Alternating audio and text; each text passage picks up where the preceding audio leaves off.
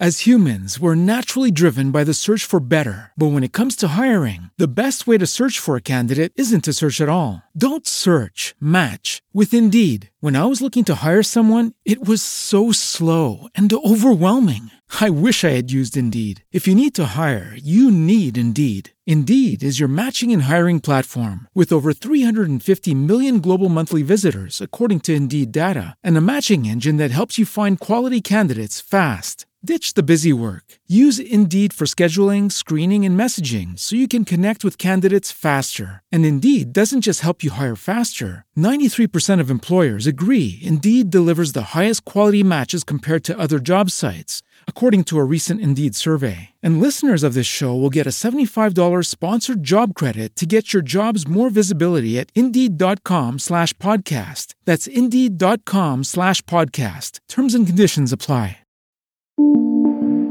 Oficina 19, en Emilcar FM, con Antonio Rentero. Saludos, eh, feliz año ante todo, porque acabamos de empezar un, un, nuevo año y creo que eso es lo importante, que seguimos aquí y seguimos teletrabajando aquí en Oficina 19 en Emilcar FM. Decíamos el año pasado, en la última comparecencia en la que teníamos un contenido regular, que no teníamos ni el análisis que hice la semana pasada sobre el estado del teletrabajo, ni la tertulia con la que despedimos 2020, estaba hablando de los horarios, de cómo organizarnos en casa y la diferencia con la organización en el trabajo. Porque, claro, en casa tenemos un espacio físico que también utilizamos para el ocio o el descanso, para nuestra vida doméstica cotidiana, Incluso compartimos ratos con los hijos, con la pareja y alrededor podemos tener eh, cosas a medio hacer, la videoconsola portátil, podemos trabajar en la mesa, la cocina y como el sueño hecho realidad de Homer Simpson, que baste alargar la mano para abrir la nevera y alcanzarnos una cerveza, pero tenemos que recordar que estamos trabajando, que aunque estemos en casa, realmente no estamos en casa, o al menos así deberíamos sentirnos. Al igual que en una oficina, trabajando en casa tendremos que someternos a un horario, como, como os comenté en el programa en el que abordé esta, esta cuestión hace un par de podcasts, y de fondo tenemos que seguir resultando productivos, hay que ser realistas y responsables, debemos calcular con la mayor precisión posible la diferencia de productividad que puede variar nuestro rendimiento en casa con respecto a la oficina, pero por supuesto tenemos que afrontar la exigencia de la obligación. Habrá supuestos en los que el ambiente domiciliario contribuya a mejorar nuestra productividad y otros en los que suceda justo lo contrario. Así que tendremos que comenzar por someter a un análisis esa variación en las condiciones en uno y otro emplazamiento. Porque en un, primer momento nos puede parecer lógico pensar que ese cambio de escenario va a poder suponer una fricción, eh, mayor o menor, que redunde en un periodo de adaptación de duración variable. Seguro que todos a estas alturas ya habéis pasado por esto. Pero analicémoslo porque puede que no lleguemos a lograr un eh, acomodo definitivo o suficiente. Seguro que también algunos habéis pasado por esto. Y por contra, y aquí a lo mejor podría ser mi caso, habrá quien descubra que la, la productividad se multiplica trabajando desde casa. También, como digo, va a depender de esos múltiples factores, del número de mm, distracciones, entre comillas, que tengamos alrededor. Y en estas distracciones me refiero también a obligaciones familiares, domésticas, autoimpuestas o impuestas por el colectivo con el que compartimos esa casa, la, familia, los compañeros de piso, la pareja, en fin. Eh, por diferencia a cómo habíamos vivido el trabajo en la oficina, ya no podemos olvidar de esa inmediatez en la consulta con un compañero al que tenemos dos mesas más allá. Porque sí que es verdad que podía ser una pérdida de tiempo si te pones a hablar, a conversar, a comentar algo laboral o extralaboral, pero ahora esto se puede resolver de una manera rápida y eficaz, gracias a herramientas de comunicación online, pero toda la mensajería instantánea, las videoconferencias, todo el correo electrónico, todo lo que queramos, habrá ocasiones en las que la respuesta no sea inmediata, porque no tenemos al compañero dos mesas más allá y ya no basta con levantar la mirada, dirigirnos a él y decir, oye, ¿cómo era esto? esas consultas ya se han terminado. También es cierto que a la contra esto también nos puede facilitar el que la respuesta para que cuando en un caso siguiente queramos consultarla la tengamos ahí, basta con acudir al hilo de comunicación de donde hemos recabado esa información. Y ahí podremos volver a consultarlo.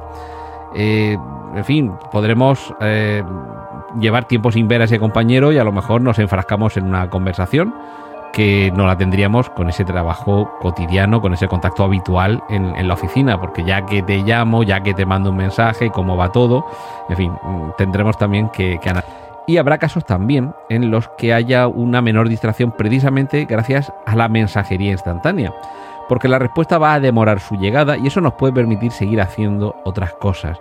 Vamos a ver diferido en el, momento en el que continuar nuestra labor, con lo cual podemos tener un descanso para poder hacer mientras otras cosas, pero en fin, esas tareas precisamente por esa pausa en la llegada de la respuesta también puede suponer que bueno, haya un, pequeño problema de ajuste. Necesitamos una respuesta instantánea y no la tenemos. En otro caso puede suceder que compartir una oficina física con otros compañeros de trabajo y además tener que atender llamadas telefónicas o consultas del público o de clientes también suponga microinterrupciones que lastren nuestro desempeño y empeoren nuestra productividad.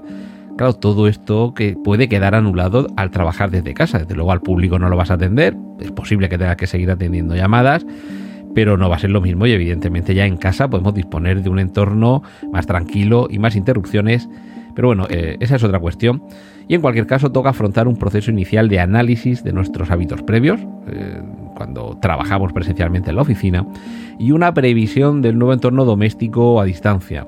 Y esto, desde luego, va a redundar en conocer nuestra productividad previa, y aquí podemos llevarnos alguna sorpresa, y podemos comenzar a planificar la productividad que vamos a tener de ahora en adelante.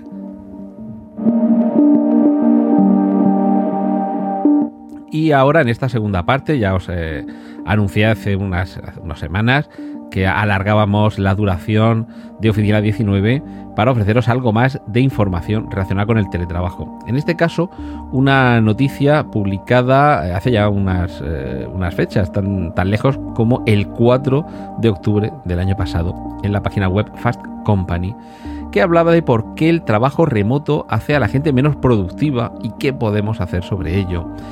Y eh, en esencia, el, artículo, si lo queréis buscar en inglés, Why Remote Work Makes People Less Productive and What to Do About It, en la página web Fast Company, como compañía rápida.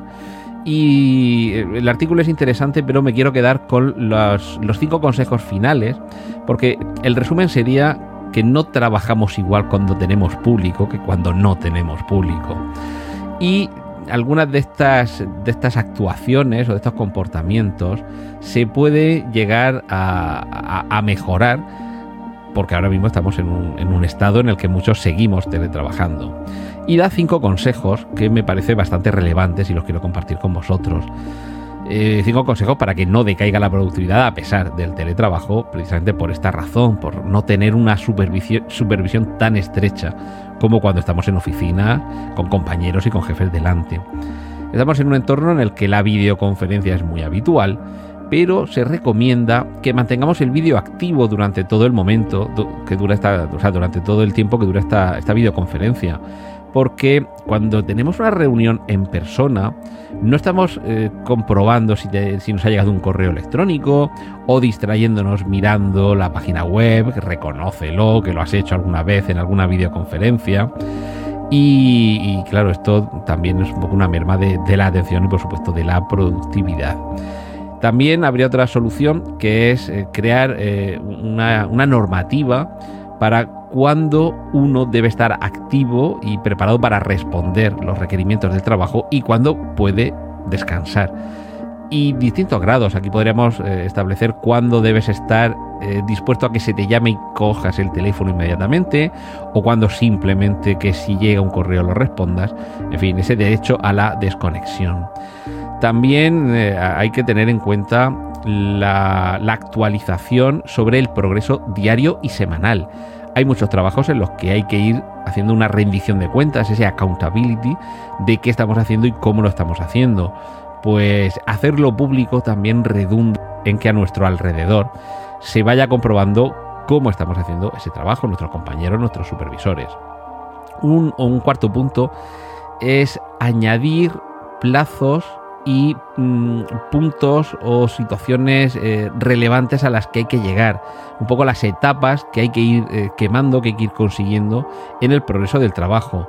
Y todo esto nos puede permitir enfocarnos en lo importante y relegar lo que sea menos importante. Y por último, a mí esto me parece también más que interesante, es agrupar las reuniones por bloques, es decir, que las reuniones no supongan también una interrupción en el, en el horario, en la agenda de trabajo y organizar una serie de bloques en las que se vayan eh, teniendo estas reuniones si hay que tener más de una. En fin, me parece que estos son puntos eh, interesantes a tener en cuenta y continuaremos hablando de esto y otras muchas cosas la semana que viene aquí en Oficina 19 desde Milcar FM. Un saludo de Antonio Rentero. Has escuchado Oficina 19. Hay más programas disponibles entre www.emilcar.fm barra oficina 19 y puedes ponerte en contacto a través de Twitter con arroba Antonio Rentero.